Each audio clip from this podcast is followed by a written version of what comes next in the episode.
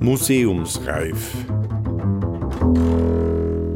Der Podcast des Gemeindemuseums Absam, Folge 49. Untertag. Nachrichten von Arbeit und Leben am Absamer Salzberg. 1637 hat sich der Bergmeister Christoph Troner im Mitterberger Offiziersstübchen erhängt. Er war besonders geschickt und der erste, welcher am Salzberg einen Durchschlag, den nach ihm benannten Troner Schurf, genau ausführte. Deswegen, sowie in Ansehung seiner Todesart, erweckte er beim Arbeitspersonal den Verdacht, dass er mit dem bösen Feinde zu tun gehabt hätte.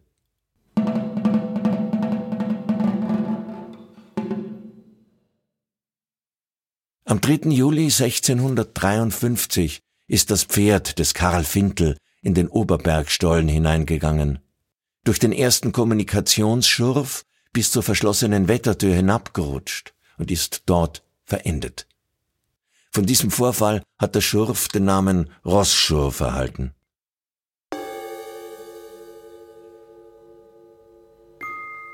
1786 im nämlichen Jahr fiel der Bargelderarbeiter Alois Jennewein, während er auf der Bütte vom Klotzwerk in der Nachmitternachtschicht eingeschlafen war, durch dieselbe in das Werk hinunter, ohne sich im geringsten zu beschädigen.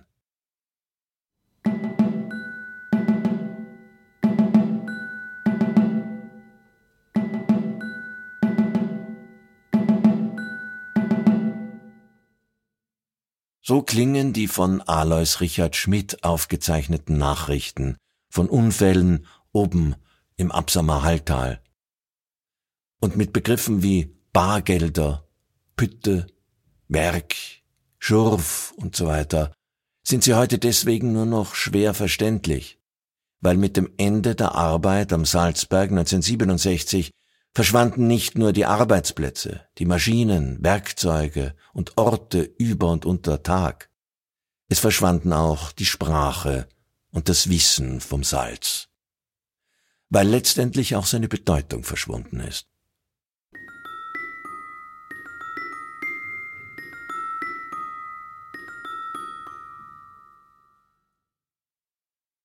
Lange vorbei sind die Zeiten, als Salz nicht nur als Nahrungsbestandteil, Gewürz und Konservierungsmittel zu den wichtigsten Elementen des menschlichen Lebens zählte und daher überbordend mit ökonomischer, politischer, kultureller, sexueller und nicht zuletzt religiöser Bedeutung aufgeladen war.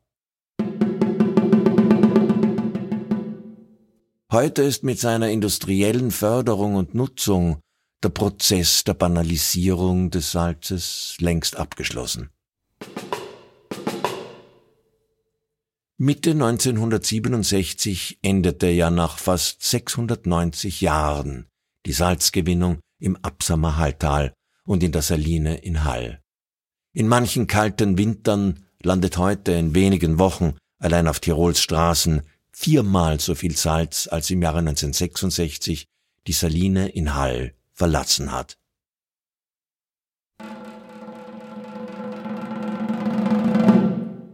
Dimensionen 1. Vom Grubenbau und den Betriebsmanipulationen. Es befinden sich am Salzberg im Ganzen über 600 verschiedene Bauobjekte, ohne die mit den Werken verbundenen Einwässerungsschächte, sogenannte Sinkwerke und die Säuberungsschächte oder Pütten zu zählen. Alle Baue im Gebirge werden durch die eigentlichen Knappen oder Heuer nach bestimmten Ortsdimensionen im Metergedinge hergestellt. Und zwar die Schläge im Salzgebirge mittels Schremmarbeit, wozu eine Art Pickel, Keilhaue oder Bergeisen angewendet wird.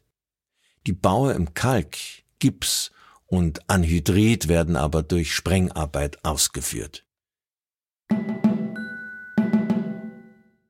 Das Längenmaß sämtlicher offener Strecken betrug in den 1850er Jahren 41,1 Kilometer. Nach einer im laufenden Jahr vorgenommenen Messung erstrecken sich die offenen Stollenbaue am Ende des Jahres 1884 auf 27,6 Kilometer. Davon stehen 10,4 Kilometer in Zimmerung. Die übrigen 17,2 Kilometer stehen frei im Gebirge oder in Grubenmauerung. Der jetzige Grubenbau hat demnach eine um circa 13,5 Kilometer geringere Streckenausdehnung als noch vor 30 Jahren.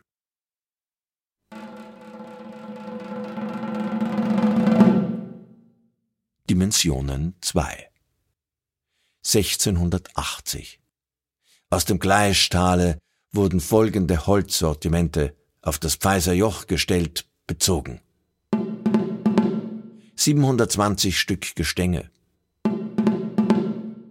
150 Stück lärchene und forchene Strebladen, 150 Stück fichtene Laden, 200 Stück lärchene und forchene Stempel,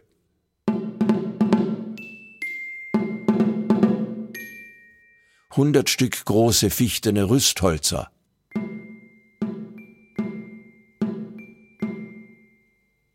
30 Stück Querstempel, 1240 Stück Büttenholzer, 30 Stück große tannene Rinnen, 1500 Stück Bergeisenkölbe, 5000 Stück buchene Wehrkeile, 30 Stück Garlachsen.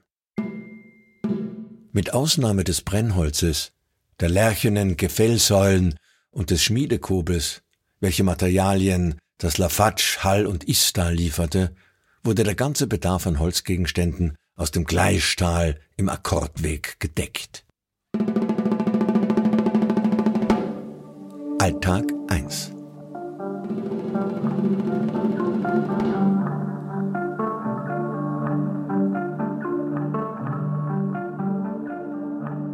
1751. In der 42. Woche wurde das Spielen in den Wirtshäusern bei den Arbeitern bei Strafe der Entlassung verboten. 1752. In der achten Woche hörte man einen Knall in allen Bergabteilungen, welchen die Arbeiter für eine Mahnung hielten, heilige Messen lesen zu lassen, wofür neun Gulden bezahlt wurden.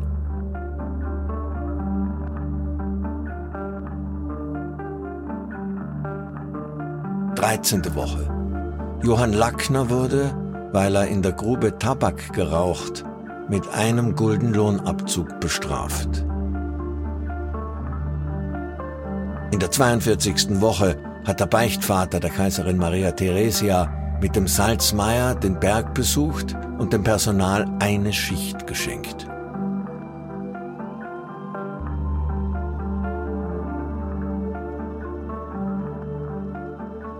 Um die Werksäuberung mehr vorwärts zu bringen, wurden in diesem Jahr 92 außerordentliche Rauchknechte aufgenommen, und zwar 30 große, von welchem der Vater am Berg ist, elf kleinere Bergarbeitersöhne, elf große und vier kleinere Buben, deren Väter Pfannhausarbeiter sind, 31 auswärtige, große und sechs kleine Bargelder, von welchen der Vater einen salzamtlichen Dienst hat.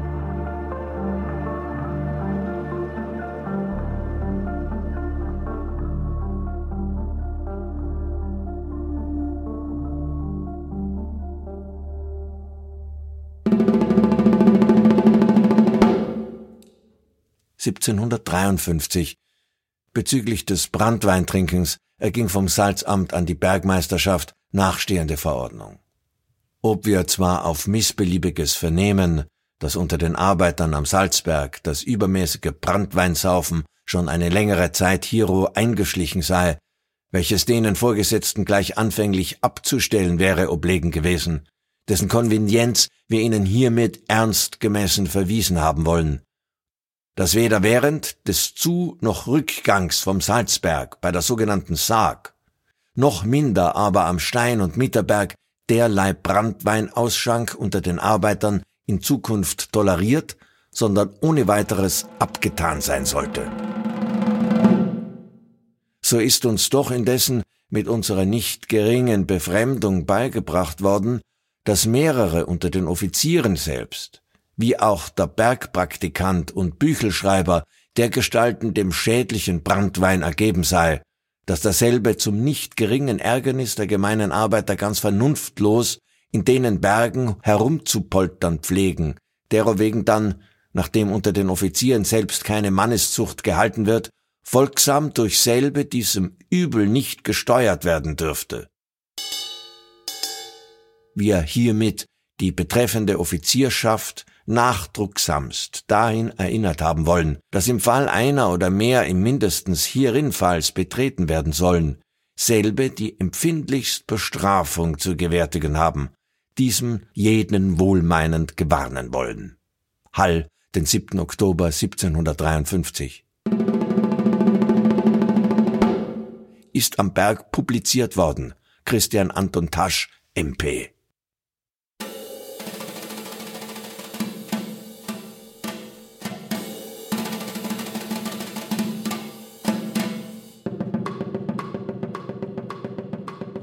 Elementarereignisse und Unfälle 1.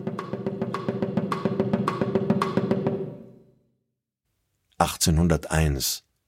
Am 20. August wurde durch ein gewaltiges Hagelwetter, welches vom Törljoch herabzog, das Stollenhaus beim Erzherzogsberg verschüttet und wurden mehrere Brücken über den Bergbach weggerissen.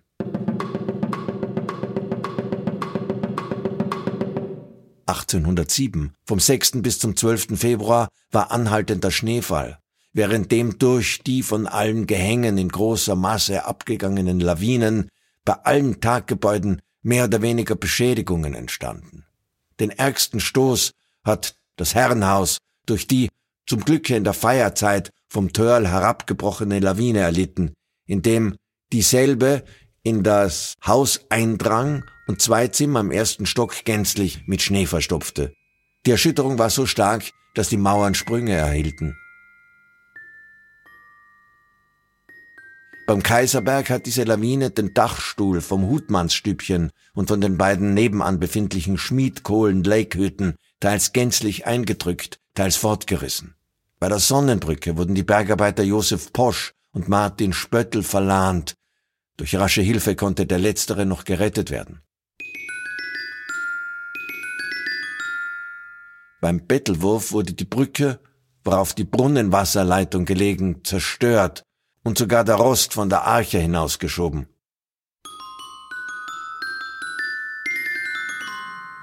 Auch die sogenannte Schandelahn unterhalb Bettelwurf, die sich sehr selten einstellte, hat die Amtswasserleitung auf eine Länge von 100 Stabel, das sind 118,7 Meter, abgestoßen.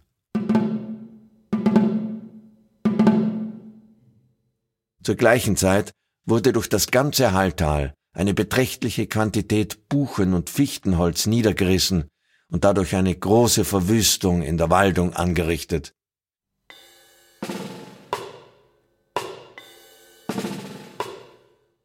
Zur Herstellung der unverzüglich notwendigen Reparaturen an den geschädigten Gebäuden mussten sechs bauamtliche Zimmerleute dem Salzberg auf einige Zeit überlassen werden. Am Königsberger Wohnhaus, dem Herrenhaus, wurde zur Sicherheit der sechs den Schneelawinen entgegenstehenden Fenster eine Verwandlung von siebenzölligen Holzstempeln angebracht.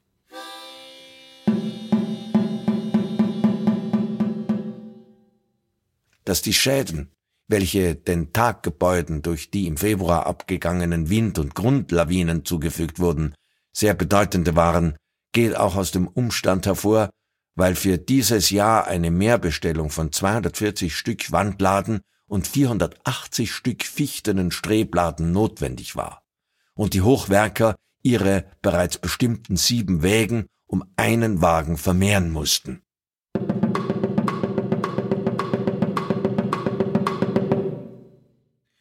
Den 8. September verlahmte eine Schneelawine bei Bettelwurf die obere Ladhütte, wodurch während 30 Stunden ein ein Viertel Pfannen das sind 24.000 Eimer, in Verlust geraten sind.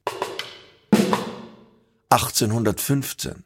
Am 22. Februar wurden Alois Strasser und Johann Holzhammer zwischen dem Kaiser und Erzherzogsberg von einer am Tör losgebrochenen Windlawine verschüttet. Jedoch gelang es dreien Bergarbeitern, dieselben noch lebend auszugraben. 1822. In der 40. Woche wurden dem Steintruchner Georg Walch durch Hereinfallen einer Leistmasse im Schutzwerk beide Füße gebrochen. 1833. Im Monat April wurde der Häuser Romet Holzhammer am Riedelsberg Probbau, wo das Gestein mit Pulver gesprengt werden musste, durch das unvermutete Losgehen eines Schusses derart verletzt, dass er sofort tot blieb.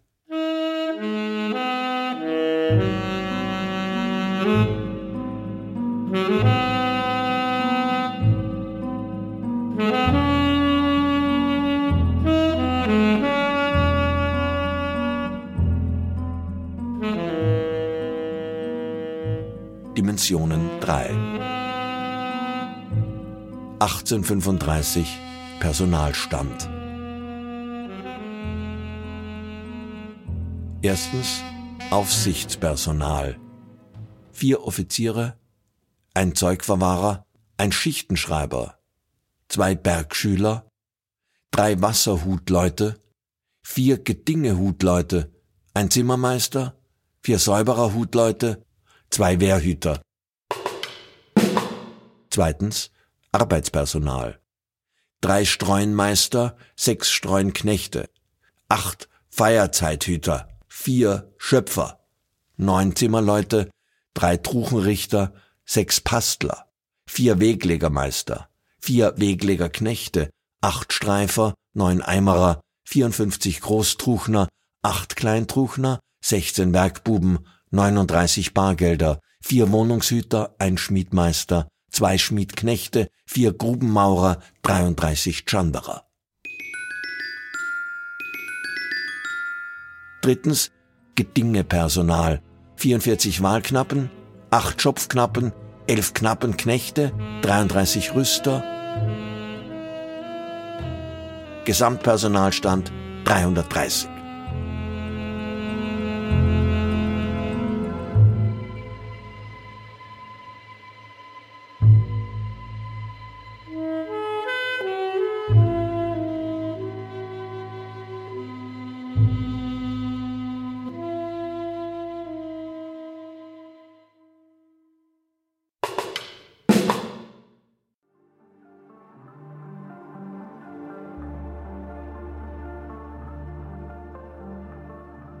Gelesen hat Rainer Ecker, Musik Matthias Legner.